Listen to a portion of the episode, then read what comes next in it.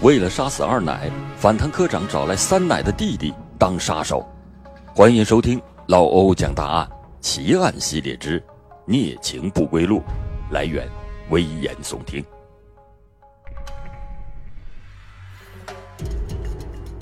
时间：二零零四年三月八日清晨，地点：张家港市。在杨舍镇东来村，一声声凄厉的呼救声从一幢民宅内传了出来，划破了村庄的宁静。几位听到呼救声的村民立即拨打了幺幺零报警。几分钟以后，东来派出所火速的赶到了案发现场。东来派出所一位最先赶到现场的民警对记者说：“当时现场的情景惨不忍睹，被害人是一对情侣，男的血肉模糊，匍匐在路边，怀有五个月身孕的女友则倒在了卧室内，两个人都是头部遭受到了利器所伤。通过医院的全力抢救，两个被害人幸运的都逃过了生死一劫。然而。”警方很快发现，这起杀人未遂案的背后却是疑点重重。这疑点之一，被害人之一朱雅琪面对警方时神色慌张，讲述案情时也是支支吾吾，前言不搭后语，似乎不愿意透露犯罪嫌疑人。这疑点之二，就是他的姐姐朱雅英，当时就在案发现场。为何对弟弟和女友的呼救声充耳不闻，见死不救？这其中必有重大的隐情。通过警方连续几天的审讯，一层层的抽丝剥茧，又一起令人发指的杀人焚尸案浮出了水面。两起案件的主要犯罪嫌疑人，竟然是山西省阳泉市城区检察院反贪局的一位。检察官。三月十九日上午，记者在看守所见到了这两起案件中最关键的人物之一朱亚英。今年二十八岁的朱亚英长得颇有几分姿色，短短的秀发，一双乌黑的大眼睛，而现在这张秀丽的脸庞上只剩下了空洞麻木的表情。一开始面对记者的采访，朱亚英有些抗拒。当记者提及她的孩子和丈夫时，她就开始默默的流泪。她说：“我最对不起的就是他们两个。”在泪光中，朱亚英回忆起和山西阳泉这位当地有权有势的检察官王俊平的一段孽情。一九九八年。朱亚英第一次见到王俊平是在阳泉市的一家歌舞厅里。歌舞厅的老板得知眼前这位俏丽的女子是个小裁缝，想认识些阳泉市的权贵时，他马上就把一个身材矮胖的中年男子引荐给了朱亚英。这位长得毫不起眼的中年男子，竟然是城区检察院反贪局的一位科长。朱亚英不仅是耳红心跳。这还是他第一次结识这样一位大的人物。第一次见面，两个人就感到相见恨晚。在舞厅里，他们伴随着抒情的舞曲相拥而舞，目光含情，双方似乎有讲不完的话题。王俊平对这位年轻的小裁缝也是大献殷勤。接下来的三天，他还派专车陪着朱亚英浏览市容。虽然这之后，朱亚英很快的被家人召回，回到张家港结婚生子，经历了一个女人人生中最大的改变。但这段温馨的记忆却始终在朱亚英的脑海里挥之不去。二零零一年，已为人母的朱亚英感觉家里的经济日显窘迫，她决定再次出门闯荡世界时。脑海里想到的第一个人就是王俊平。朱亚英试着拨通了王俊平的手机，电话中王俊平的声音里流露着惊喜，看来他对我还没有忘情。朱亚英的心里顿时生了几分知遇之感。当年春天来到阳泉以后，朱亚英没有过多久就半推半就的投进了王俊平的怀抱。对于朱亚英来说，王俊平就是他身边的一棵大树，在阳泉有了他，凡事就有了依靠。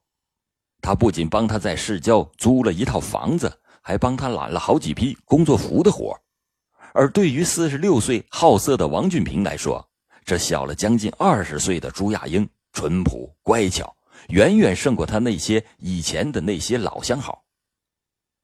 两个人的情欲在泥潭里是越陷越深，互相都觉得离不开对方了。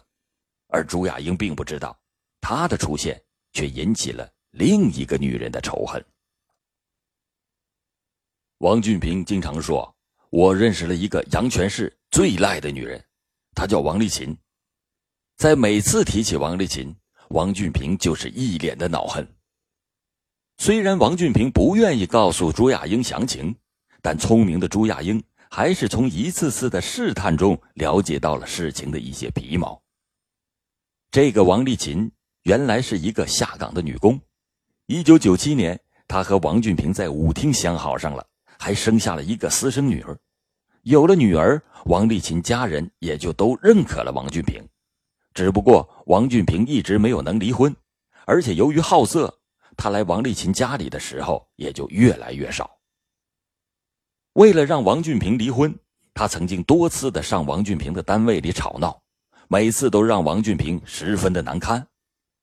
现在的王丽琴这个二奶已经成了他的仇人了。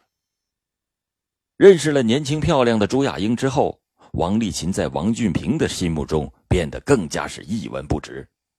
为了永久的摆脱这个阴影，王俊平终于向朱亚英吐露了他心中里一直来的恶念，他想干掉王丽琴。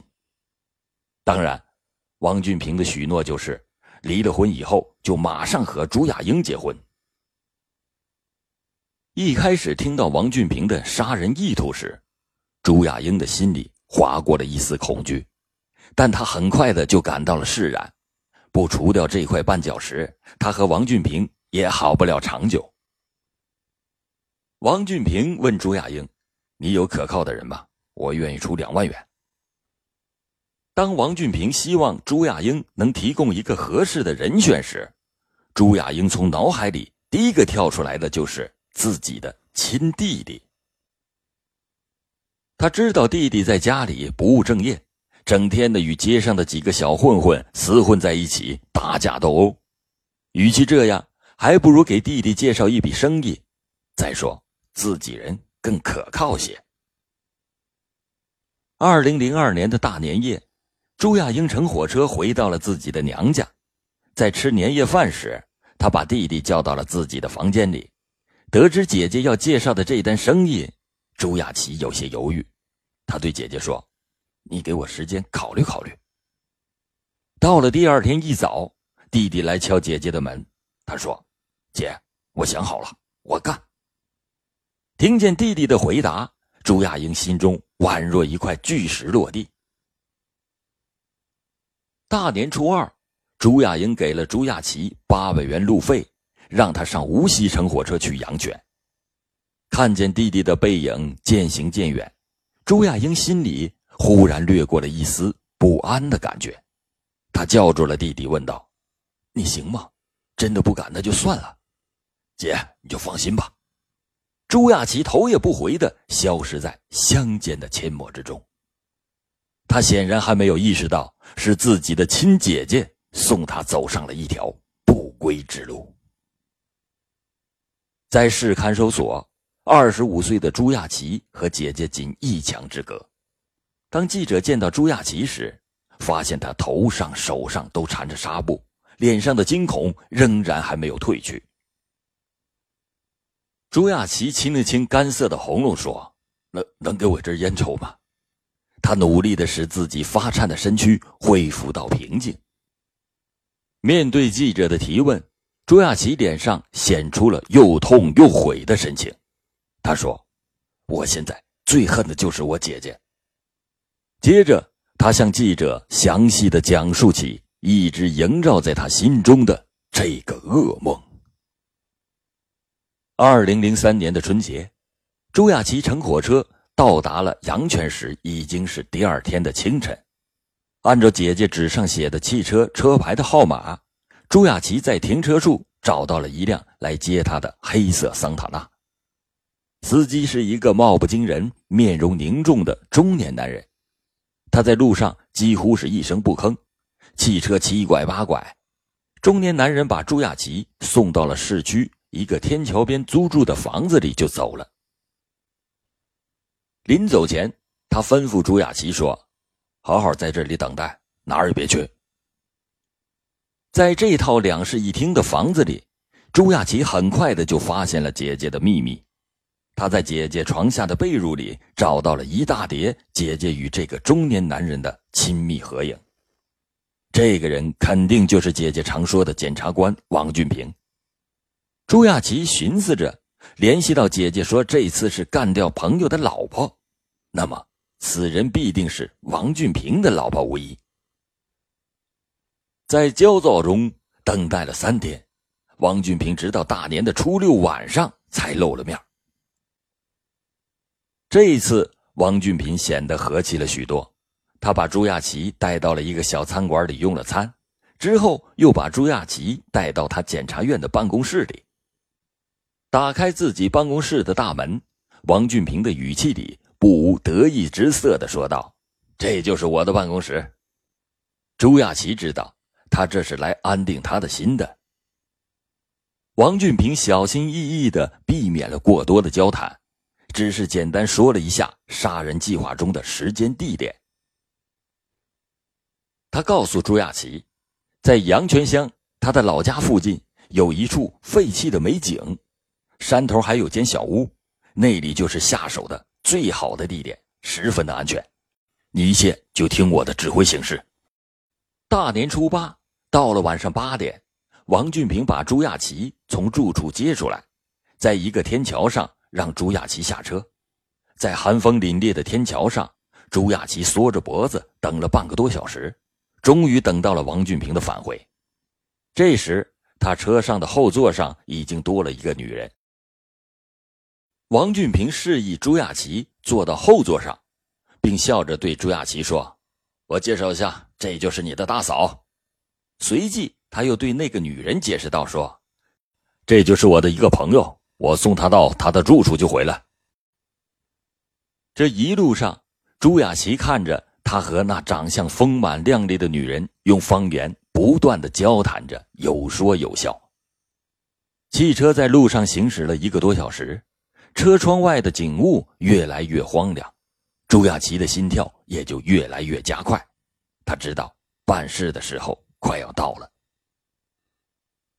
果然，没过多久。车子就慢慢的停了下来，朱亚琪看到王俊平向他使了个眼色，他强按住心头的慌乱，伸出双手一把掐住了女人的脖子。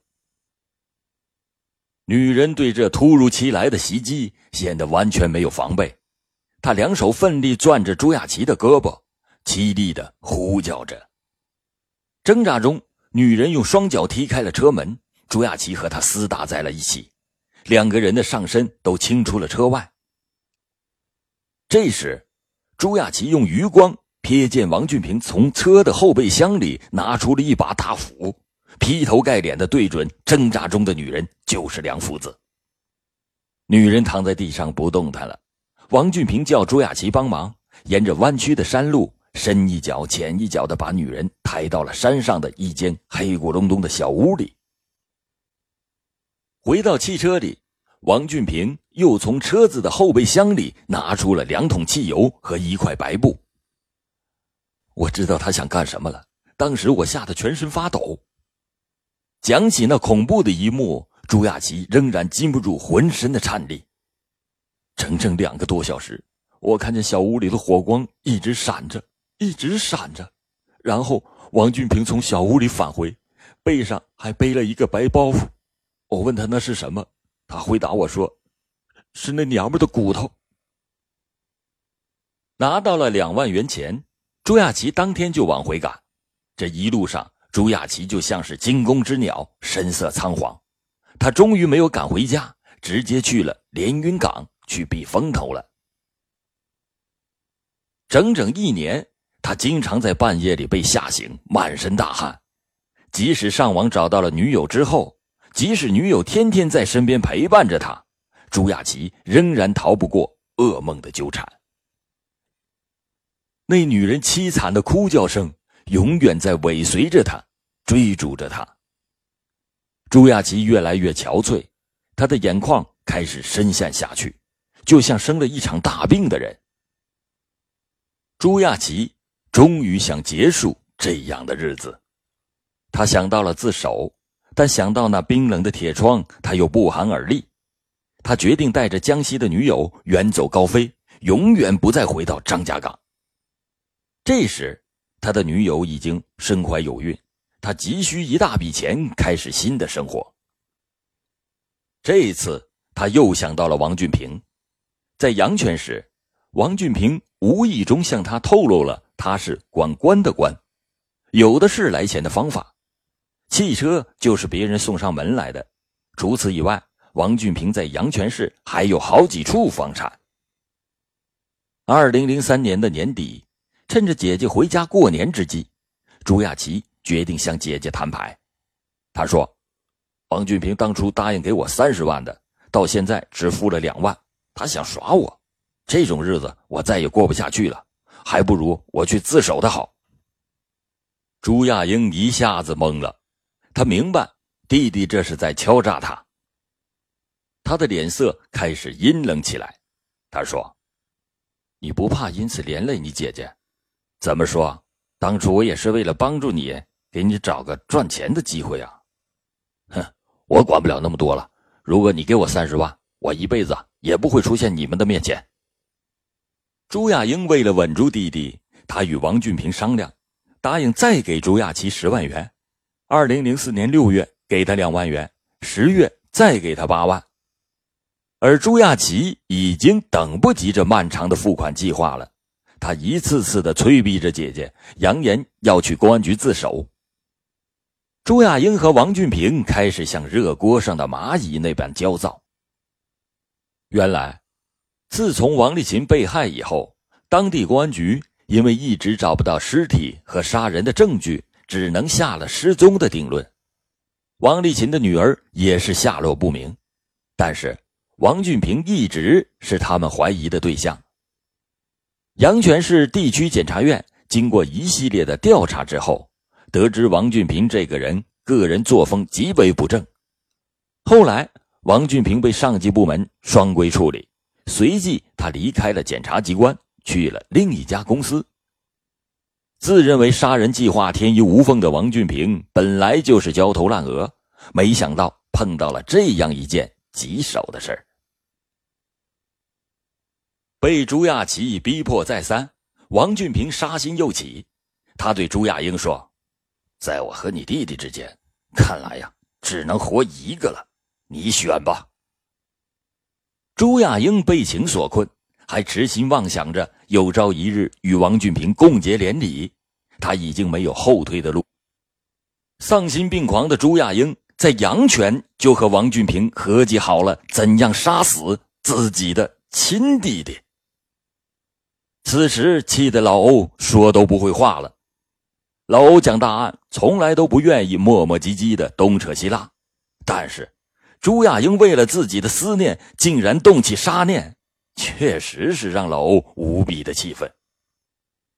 这百年才能修得做兄弟，按理说，世界上还有什么比一母同胞的兄弟更亲密的呢？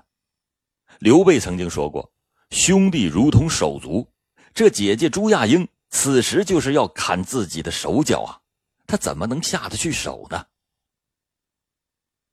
二零零四年三月六日，三奶朱亚英带着王俊平踏上了赴张家港的旅程。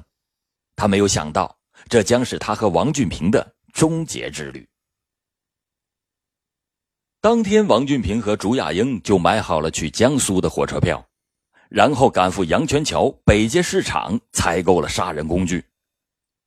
两个人先后花六元钱买了一把铁锤，五十二元买了一块塑料的地毯。又去商场买了一个黑色的尼龙旅行包，将从家里带出来的一条军用棉被，连同铁锤、地毯一起装了起来。按照王俊平的计划，他俩到达张家港后，朱亚英先回家，在自己的屋里铺好地毯，预防行凶后血液溅得遍地，难以处理，然后就可以把朱亚琪骗进屋里砸死了事朱家所在的村子距离长江很近。尸体用地毯、棉被这一裹，再加些负重物往长江一扔，那会神不知鬼不晓。但就要上火车的一瞬间，老谋深算的王俊平想到，这杀人之后把尸体从家里抬到江边，这段距离无论多近都存在着危险。何况这朱亚琪身高有一米七八，比他俩都高出了不少，再加上地毯、棉被，一个人肯定是弄不动。两个人抬着，既不方便，也容易招人注意。于是他断然决定开车去江苏。虽然山西的车牌照在江苏不多见，但张家港经济发达，山西的车辆也不会少，车牌照引起麻烦的几率应该会小很多。王俊平、朱亚英当即就退了火车票。下午三点左右，王俊平开着他的桑塔纳轿车，拉着朱亚英直奔江苏。三月七日早上九点，经过十八个小时、两千多公里的奔波，两个人到达了张家港，并在朱亚英老家东来镇附近的锦丰镇旅馆住下。当天下午，两个人又办了一张张家港本地的手机卡，同时又到长江边上看了地形，选定了抛尸的地点。三月八日一早。王俊平开车把朱亚英送到了东来镇，然后朱亚英携带作案工具，乘坐公交车先回到了青桥村的家中。朱亚英悄悄地打开了自己的房间，将塑料地毯铺在了正对房门的地上，然后打电话通知王俊平，一切已经准备就绪。王俊平随后赶到，将小车停在了村边，徒步的溜进了朱家。朱亚英和弟弟朱亚奇的房间都是在二楼，朱亚奇房间的窗帘拉着，还在蒙头大睡。朱亚英叫他的时候，睡眼惺忪的朱亚奇第一个反应就是姐姐这是专程回来给自己送钱了。他一边揉眼睛，一边往姐姐房间走。到了房门外，迫不及待的朱亚英就喊了起来：“姐，你把钱都带来了。”房屋里的王俊平挥了挥手，朱亚英会意，冲着门外喊道：“哎，你进来再说。”这拿钱心切的朱亚琪想都没多想，推门就进。由于王俊平在门后藏着，朱亚琪推门并没有全推开，但是他看见姐姐的房间里铺了一张崭新的地毯，朱亚琪一下子就警觉起来，突然的就收住了脚步，探头往门后观望。这一看，便瞅见了手握铁锤的王俊平。朱亚琪情知不妙，扭头就想跑，还大喊着救命。王俊平窜到门口，一把揪住了朱亚琪的衣服。朱亚英同时也上前帮忙，把弟弟拉进了屋里。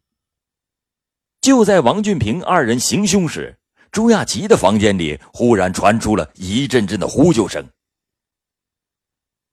原来。在朱亚琪房间叫喊的是他的女朋友詹某，两个人虽然是通过网络认识，时间还不很长，但是早已经同居了。此事在外地的朱亚英压根就不知道。朱亚英先放开了弟弟，急忙跑到隔壁去查看。随后，王俊平见朱亚琪已经被砸得满头是血，不再动弹，也冲进了隔壁。杀红了眼的王俊平上去照詹某的脑袋就是两锤，将他砸倒在地。可王柱二人返回刚才的行凶现场一瞧，傻了眼了，朱亚琪不见了。原来王柱二人上隔壁行凶时，苏醒过来的朱亚琪慌不择路，从二楼的阳台跳了下去，狂奔到离朱家不远的一座大桥上，大喊救命，喊声惊动了村民，有人就报了警。王俊平刚逃走，张家港市公安民警就赶到了现场，将朱氏兄弟带去询问。当天早上，是朱亚英带着王俊平乘公交车来到他的娘家，把弟弟骗入自己的房间后，朱亚英帮着拖住了朱亚琪，并且亲眼看着王俊平向自己的亲弟弟抡起了榔头，又与他一起找到了隔壁房间中惊叫的怀有五个身孕的弟弟的女友，协同王俊平继续的施暴。只是他们没有想到的是。周围的群众在第一时间就报了警，王俊平仓皇而逃，不但没有杀人灭口，反而暴露了自己。很快的，警方就在王俊平的另一处女友处抓获了他，这名女友就是他的四奶。目前他已经承认了基本的犯罪事实，关于王俊平的犯罪经过以及他六岁私生女的下落，也就水落石出了。原来，王俊平为了掩盖他杀死王丽琴的罪行，居然连他和王丽琴私生女也不放过。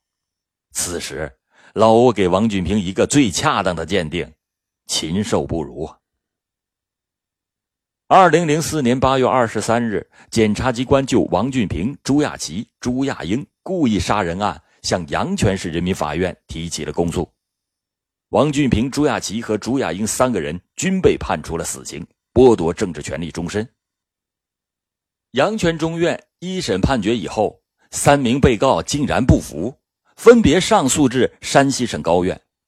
省高院二审以后驳回上诉，维持原判，并依法核准死刑。在二零零五年五月十七日，遵照山西省高院院长签发的执行死刑命令，三个人被验明正身。押赴刑场执行死刑。好了，反贪局科长雇凶杀死二奶母女焚尸案到此就讲完了，其中血的教训是非常值得人们继续深思的。感谢您收听老欧讲答案，老欧讲答案，案案都惊奇。